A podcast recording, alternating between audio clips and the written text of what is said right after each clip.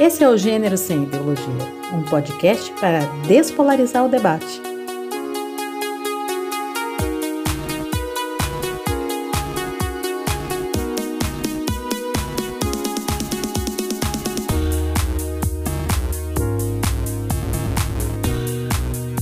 Oi! Tudo bem, pessoal? Espero que todas, todes e todos estejam super bem, porque hoje eu venho com coisa braba, coisa de qualidade, coisa boa. Bom, acho que vocês já repararam que a gente tá com tudo novo, tá? Carinha nova, episódios novos, conteúdos novos, só coisa nova. Nova e, como sempre, atualizada, pesquisada, investigada com muito conteúdo e propriedade. E tudo isso nas palmas das suas mãos. Você só precisa clicar no play e saborear toda essa diversidade que a gente lhe oferece. Não só saborear, né, pessoal? É importante também que a gente levante o bumbum do sofá e com o que a gente escuta, a gente saia pro mundão tentando mudá-lo. É para isso que a gente tá aqui, para mudar esse mundão. E eu tô super engajada nesse movimento. Bora nessa? Eu super topo, Jéssica. Aliás, você sabe que eu já tô nesse movimento, né? Não só eu, mas todo mundo que nos ouve. É ou não é, gente? Exatamente. É sempre bom chamar atenção para as ideias, para o debate e para as provocações que a ciência nos promove. E tudo isso não existe, non existe sem vocês, pessoal. Vale lembrar também que sempre cabe mais um. Aqui é igual coração de mãe. Família ampliada, pessoal. Inclusive, se você que nos ouve agora ainda não está nesse movimento, sinta-se bem-vinde, aproveite e ouça os nossos episódios novos, os episódios da temporada passada. Enfim, uma lista linda de coisas para você ouvir, apreciar e, de novo, para sair de casa renovade para querer mudar esse mundão. Super verdade. E sempre bom lembrar que quanto mais pessoas com vontade de mudar o mundão com a gente, melhor. Até porque a tarefa não é fácil. Fácil não é, né? Mas é necessário. Bora! Só vamos. Mas, Jéssica, esse rolê de novidades do podcast em 2022 quer dizer que ainda vem mais coisa boa? A gente já teve diálogos impertinentes, episódio especial incrível e super pertinente. Que não ouviu, corre lá. Mas qual que é a próxima novidade? Novidade, novidade não é, né? Porque quem teve a felicidade de clicar aqui sabe que esse episódio especial chama resenha. Mas aí vem a pergunta, né? Do que se trata a resenha? Em nossas reuniãozinhas, a gente percebeu a necessidade de falar sobre conteúdos midiáticos, como filmes, séries, videoclipes, músicas, novelas, produtos culturais de modo geral. Enfim, pessoal, qualquer coisa artística, cultural, da mídia, que possa trazer para a gente assuntos interessantes para debater e aqueles assuntos que estão sempre vinculados aos nossos episódios: sexualidade, preconceito, gênero, raça, problemas sociais, discriminação, entre tantas outras coisas que a gente trabalhou e trabalha aqui. Babadíssimo! Não imaginaria algo diferente vindo de você. Tô empolgadíssimo com a resenha. E o que é que vai ser resenhado hoje? Hoje, na estreia do nosso queridíssimo resenha, a gente recebe o Luizito, que é pesquisador de cinema e vai falar um pouco pra gente sobre o filme Medida Provisória, o novo filme do Lázaro Ramos, que estreou em abril desse ano. E, gente, o Luiz não é só pesquisador de cinema, mas também é membro desse podcast como roteirista. Enfim, voltando, para quem não sabe, esse é o primeiro filme do Lázaro por trás das câmeras, como diretor. E apesar de ser o primeiro trampo do cara, ele já chegou arrematando tudo. Não só vendeu um monte de ingresso, como também foi recordista máximo de bilheteria na rede de cinemas estaduais de São Paulo. Se isso não for sucesso, eu não sei o que é. Mas assim, né? Não é um sucesso arbitrário. Medida Provisória tá longe de ser um filme ordinário que é feito para ganhar grana. É uma obra que ilustra pra gente uma ficção repleta de provocações sobre o racismo no Brasil, abordando a realidade de pessoas pretas e afrodiaspóricas diante da perseguição e do jugo do Estado branco. Ou seja, é uma ficção realística. Adoro figuras de linguagem. Voltando novamente, Medida Provisória é um filme que fala sobre discriminação, que fala sobre a presença do embate racial na nossa cultura e nos pormenores dessas relações. E fala principalmente sobre as violências e absurdos que permeiam nossa vida cotidiana no Brasil. O mais interessante é que ele deixa bem claro que grande parte dessas violências e opressões que sofremos no dia a dia é sancionada pelo Estado. Acho que só com essa breve introdução dá para notar a qualidade da coisa. Uau, fiquei com vontade de rever o filme agora. Pois é, é um filme para ser visto, revisto e reverenciado. E antes de passar a bola para o Luizito, eu quero chamar a atenção para a importância de filmes e produtos culturais como medida provisória. Primeiro, que é um filme de nossa terra, né? Segundo, que ele nos ajuda a perceber como o nosso país e esse mundão estão cheios de problemas que precisam ser debatidos e resolvidos com urgência. Galera, todos os conteúdos que a gente traz aqui, assim como esse filme, trazem importância de se discutir sobre esses corpos e vidas que estão geralmente em jogo. E é sobre isso que a gente quer refletir. Por fim, é super importante eu lhe avisar que tem spoiler, tá? Se você não gosta, tem medo, acha que spoiler estraga a experiência cinematográfica, vá lá assistir, depois volta aqui, tá? É isso. Bora lá. Luizito! Oi, gente, tudo bom? Hoje a gente vai falar um pouquinho então sobre Medida Provisória, esse sucessão que estreou no cinema há pouco tempo e que já arrebatou algumas plateias, já conseguiu alguma bilheteria bem expressiva, inclusive, e que é a estreia do Lázaro Ramos como diretor e que é uma obra que não é só muito difícil de escrever, mas também muito difícil de digerir. Como diria minha mãe, é um chute no estômago. Ou talvez um tapa na cara, mas é daqueles tapas na cara que servem para acordar a gente para alguma coisa, para despertar a gente para algo para qual a gente nunca devia ter dormido. E por que isso? Bem, Medida Provisória é um filme que aborda questões e conflitos de raça no Brasil, um Brasil que, na narrativa, é um Brasil do futuro, um futuro próximo, um futuro até indeterminado, mas também um futuro que, como em qualquer boa obra cinematográfica, é um futuro que fala mesmo do presente, dos problemas e dos males que a gente encara no aqui e agora, do presente do Brasil. O filme começa com uma cena emblemática que já mimetiza um pouco o teor da história. Uma senhora de idade, negra, está prestes a entrar num banco onde ela vai ser a primeira pessoa negra do Brasil a receber uma indenização pelo período de escravidão.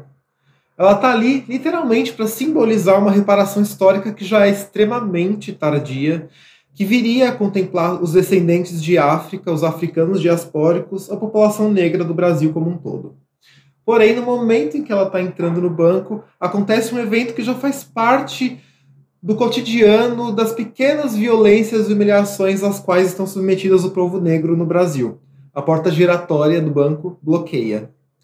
E mesmo depois da senhora pacientemente tirar tudo dos bolsos, a porta continua bloqueada. E é aí que a gente descobre que não vai ter a tal indenização. E que ela, o corpo preto dela ali parado, não era bem-vindo. E essa parede de vidro que separa a senhora negra e o acesso ao banco o lugar onde ela encontraria a chave dessa reparação histórica, corporifica também a separação dos corpos negros a qual todos ali estavam submetidos naquele contexto. Então, a medida provisória apresenta os personagens centrais da trama para gente. O advogado Antônio Gama, que é vivido pelo Alfred Enoch, um ator britânico e brasileiro, Prestem atenção no sobrenome Gama, que sim faz referência a Luiz Gama, que é uma figura importantíssima da história do Brasil, uma figura preta importantíssima para a história da nossa abolição. E também os personagens de Capitu, que é vivido pela Thais Araújo, que também traz para gente uma lembrancinha de Machado de Assis, que também é outra figura preta importante para a nossa história, talvez uma das figuras mais embranquecidas da nossa história. E por fim, o André, que é um personagem também bastante emblemático, vivido pelo seu Jorge. O Antônio e a Capitu são um casal, e o André, primo do Antônio, mora com eles num apartamento no Rio de Janeiro. Eles são vizinhos de uma típica senhora branca de classe média que odeia dividir o mesmo condomínio com pessoas pretas bem-sucedidas. Uma personagem tenebrosa vivida pela Renata Sorrá. Na narrativa, o Antônio não só é um advogado, como também advoga necessariamente em favor das questões raciais, em favor do povo preto no Brasil. Algo que se torna ainda mais intenso conforme há uma espécie de escalada racista, conservadora, reacionária também, por que não, no Brasil retratado no filme. Ou não só no Brasil retratado no filme, né? E é justamente a partir dessa escalada de discursos racistas que se começa a vender um discurso ou uma ideia de compensação histórica extremamente controversa e problemática, que seria devolver à África a população preta diaspórica, ou seja, levar de volta ao continente africano as pessoas pretas que habitam o Brasil. É uma ideia que surge como um discurso tão bem desenhadinho, tão bem polido e tão convidativo até, que de fato convence parte da população negra abraçar a ideia, a topar e ir embora. Mas é uma ideia que, de tão absurda, tira riso dos personagens centrais do filme, o Antônio e o André. E então, um filme que começa com uma série de comentários e piadas racistas super desagradáveis, mas que, apesar disso, são bem familiares na nossa cultura, do nada muda a cadência e a coisa começa a pesar.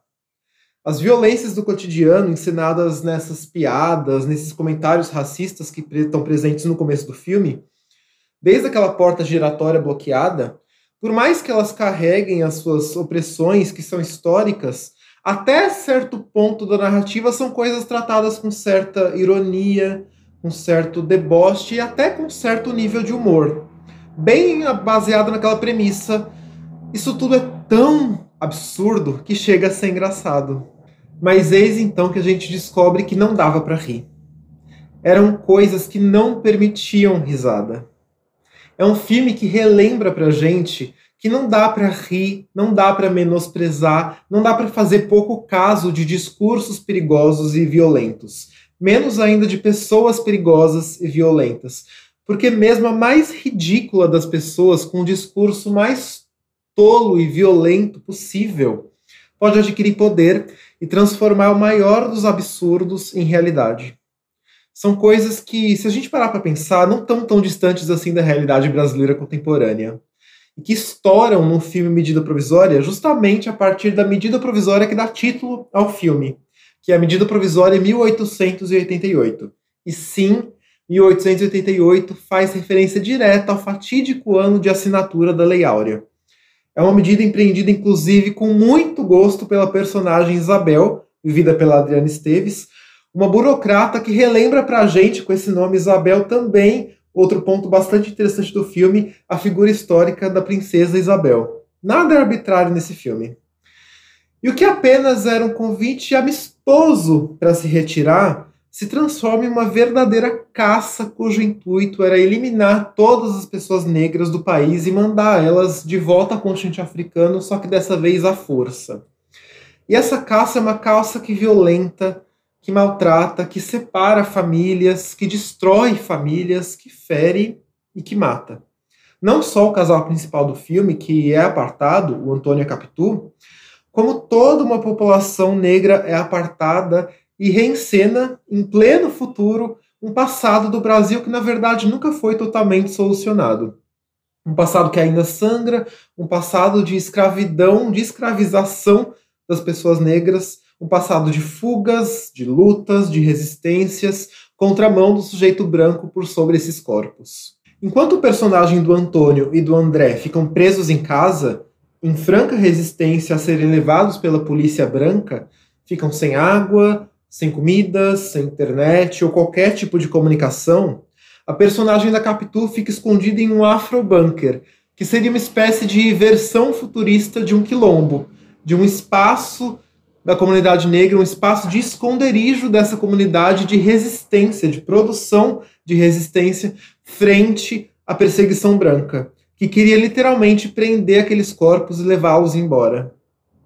Em suma, a coisa fica bastante violenta, bastante dolorida, bastante difícil de assistir, inclusive. Aquele famigerado tapa na cara que eu comentei no início da minha fala. Um tapa que dói, mas que também remexe, também desperta e relembra a gente de tudo aquilo ali. do absurdo como tá, e que tudo aquilo ali não está tão distante de nós assim. Pelo contrário, está muito presente na realidade contemporânea.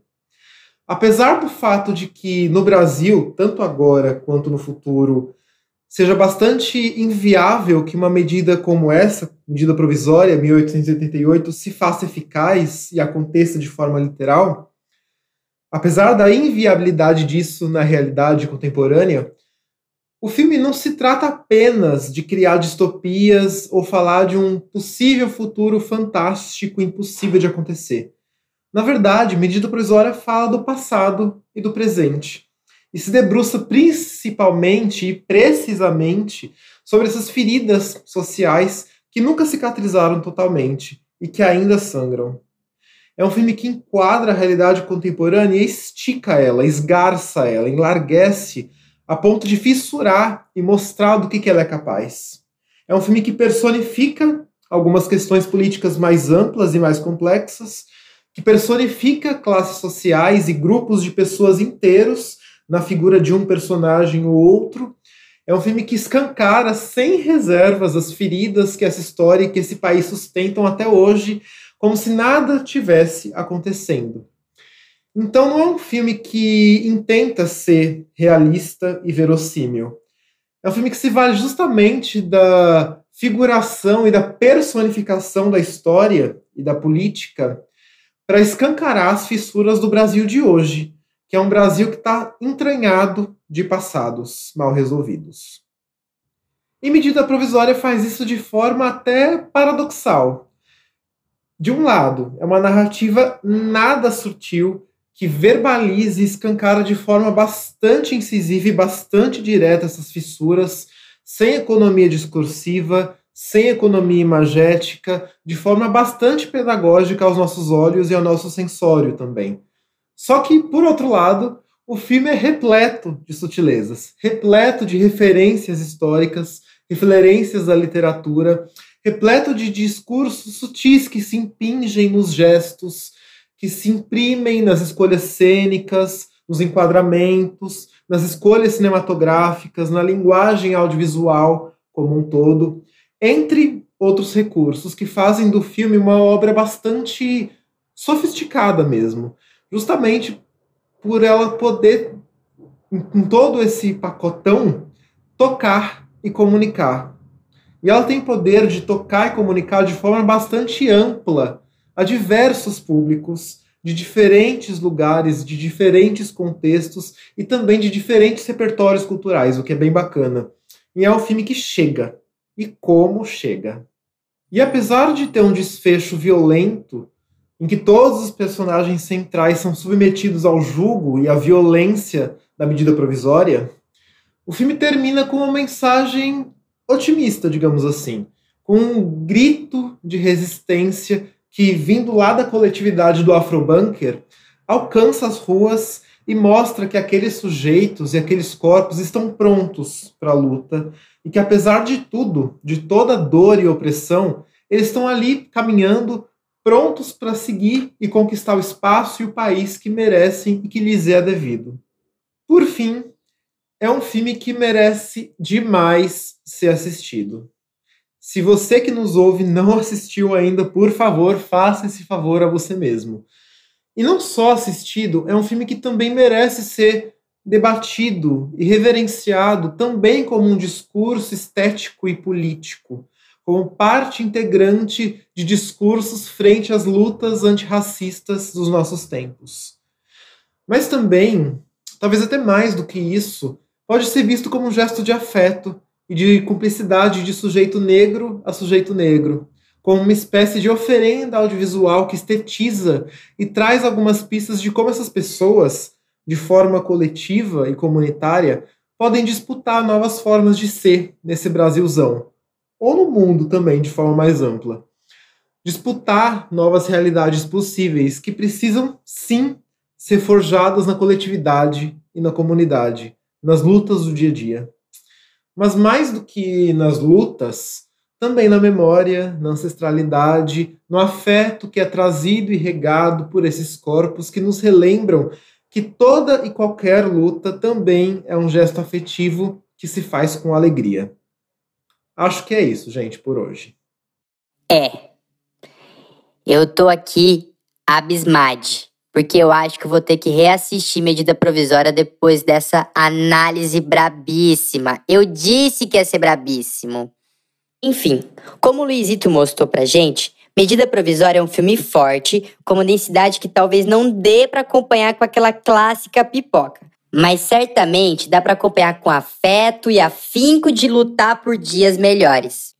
Igual a galera do Afro Bunker, que saiu às ruas no fim do filme para relembrar a gente que, apesar da opressão e da violência, nós temos força, energia e afeto coletivo para seguir em frente. Bem, espero que vocês tenham curtido o nosso primeiro especial resenha. Eu amei demais, leve, mas ao mesmo tempo provocativo. Afinal, não tem como falar desse filme sem uma boa provocação, né? Deixo vocês todos reverberando um pouco, metabolizando o que vocês escutaram e espero vocês no próximo episódio, que com certeza vai trazer mais coisa braba, brabíssima. Tô repetindo muito essa palavra hoje porque, meu Deus, meus deusas. Enfim, até lá. Tchau, tchau, pessoal. A gente está em todos os agregadores de podcast. Também temos uma lista de transmissão pelo WhatsApp, que vai estar tá tudo aqui na descrição do post, tá? E também a gente está no Instagram como arroba. E vale lembrar que esse podcast tem o apoio da ProEx, Pró-Reitoria de Extensão Universitária da Unesp e da Vice-Diretoria da FAAC, além das parcerias com o Grupo de Pesquisa Transgressões Corporalidades, Gêneros, Sexualidades e Mídias Contemporâneas e o Grupo de Estudos e Pesquisas Subjetividades e Instituições em Dobras, um grupo que integra docentes e discentes da UERJ, da UFRJ e da IFRJ. É isso aí.